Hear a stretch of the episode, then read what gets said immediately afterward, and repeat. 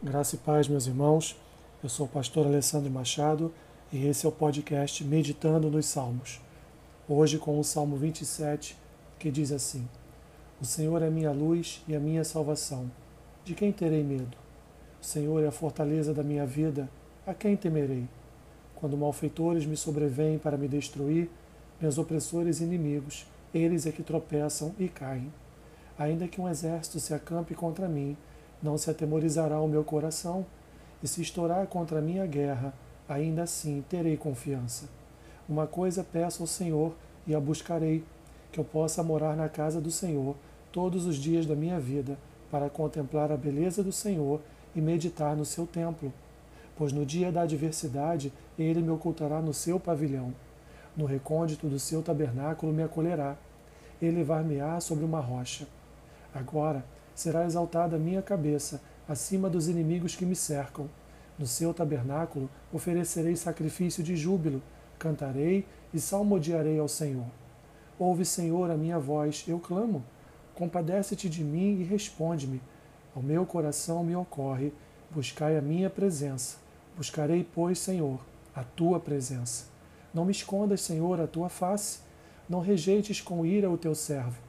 Tu és o meu auxílio não me recuses, nem me desampares, ó Deus da minha salvação. Porque se meu pai e minha mãe me desampararem, o Senhor me acolherá. Ensina-me, Senhor, o teu caminho e guia-me por vereda plana, por causa dos que me espreitam. Não me deixes à vontade dos meus adversários, pois contra mim se levantam falsas testemunhas e os que só respiram crueldade. Eu creio que verei a bondade do Senhor na terra dos viventes. Espera pelo Senhor tem bom ânimo e fortifique-se o teu coração. Espera, pois, pelo Senhor. Salmo de Davi, na primeira parte, ele expressa a confiança em Deus, os versículos 1 a 6. Já na segunda parte, ele apresenta um lamento, os versículos 7 a 12. Este salmo é descrito como um louvor de profunda confiança em Deus, que, mesmo diante de ataques, não sofre abalo. Os inimigos são retratados aqui de diversas maneiras, com vários sinônimos. O salmista demonstra que não há adversário e nem grau de impiedade que lhe tire a confiança em Deus. Davi deixa claro que nunca iria retroceder em sua confiança em Deus. Independente dos inimigos, ele é firme, não é impulsionado pela angústia ou pela ansiedade. Ele sabe que serve a um Deus que lhe concede entendimento, de forma que clareia sua mente dando-lhe sabedoria para enfrentar as dificuldades desta vida, e, portanto, não há o que temer. Sua salvação vem do Senhor. Davi sentia-se protegido. Deus era sua fortaleza, seu escudo, seu amparo, sua luz, sua salvação, sua fortaleza. Por que temer? Assim, Davi celebra a vitória sobre seus adversários. Eles não conseguem atingi-lo, nem com difamação e nem fisicamente pois tropeçam em suas próprias armadilhas, como descrito anteriormente no Salmo 5. No versículo 3, ele reafirma sua confiança em Deus. Não se assusta com o tamanho de exércitos, o seu coração não vacila diante da guerra, sua confiança é um muro inabalável. Os versículos 4 a 6 mostram o salmista orando para que tenha sempre o privilégio de adorar publicamente o Senhor em sua casa, ou seja, queria estar sempre na presença de Deus. Casa, pavilhão, tabernáculo, sinônimos de um lugar em que Deus recebia as ofertas, os louvores e as orações de seu povo. Davi quer permanecer na presença de Deus, pois em sua presença ele encontra proteção, acolhimento, segurança, conforto e consolo.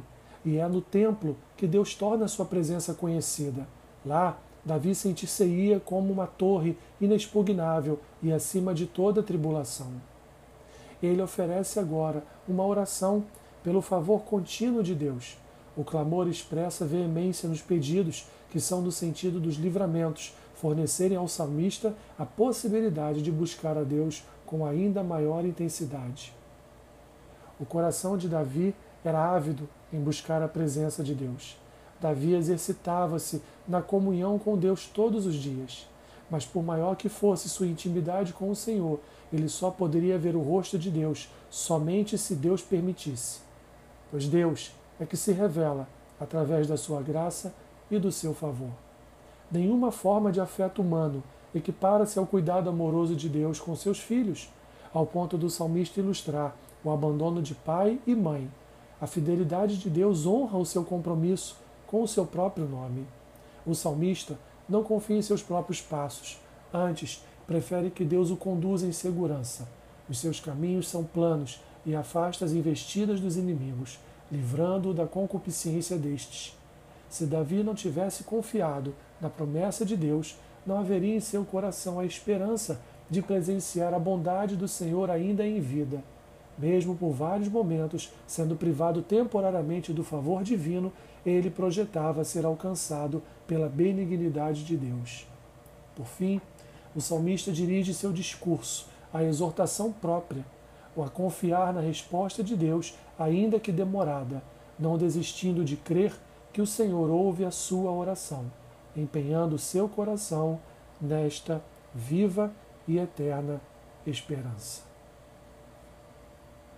Minha oração, meus irmãos, é para que este salmo toque profundamente no seu coração, ao ponto de levá-lo a confiar, independente das circunstâncias, confiar exclusivamente em Deus, a confiar de forma determinada que Deus guarda a sua vida, que Deus protege a sua vida dos seus adversários e que Deus te ensina o melhor caminho a seguir e faz isso por vereda plana, te protegendo daqueles que lhe espreitam para lhe fazer mal.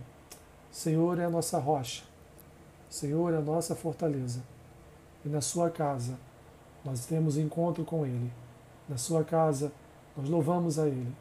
Na sua casa nós o adoramos em espírito, em verdade e oferecemos a Ele os nossos sacrifícios de orações. Que Deus nos guarde, que Deus nos proteja nesses dias tão terríveis para a sua igreja.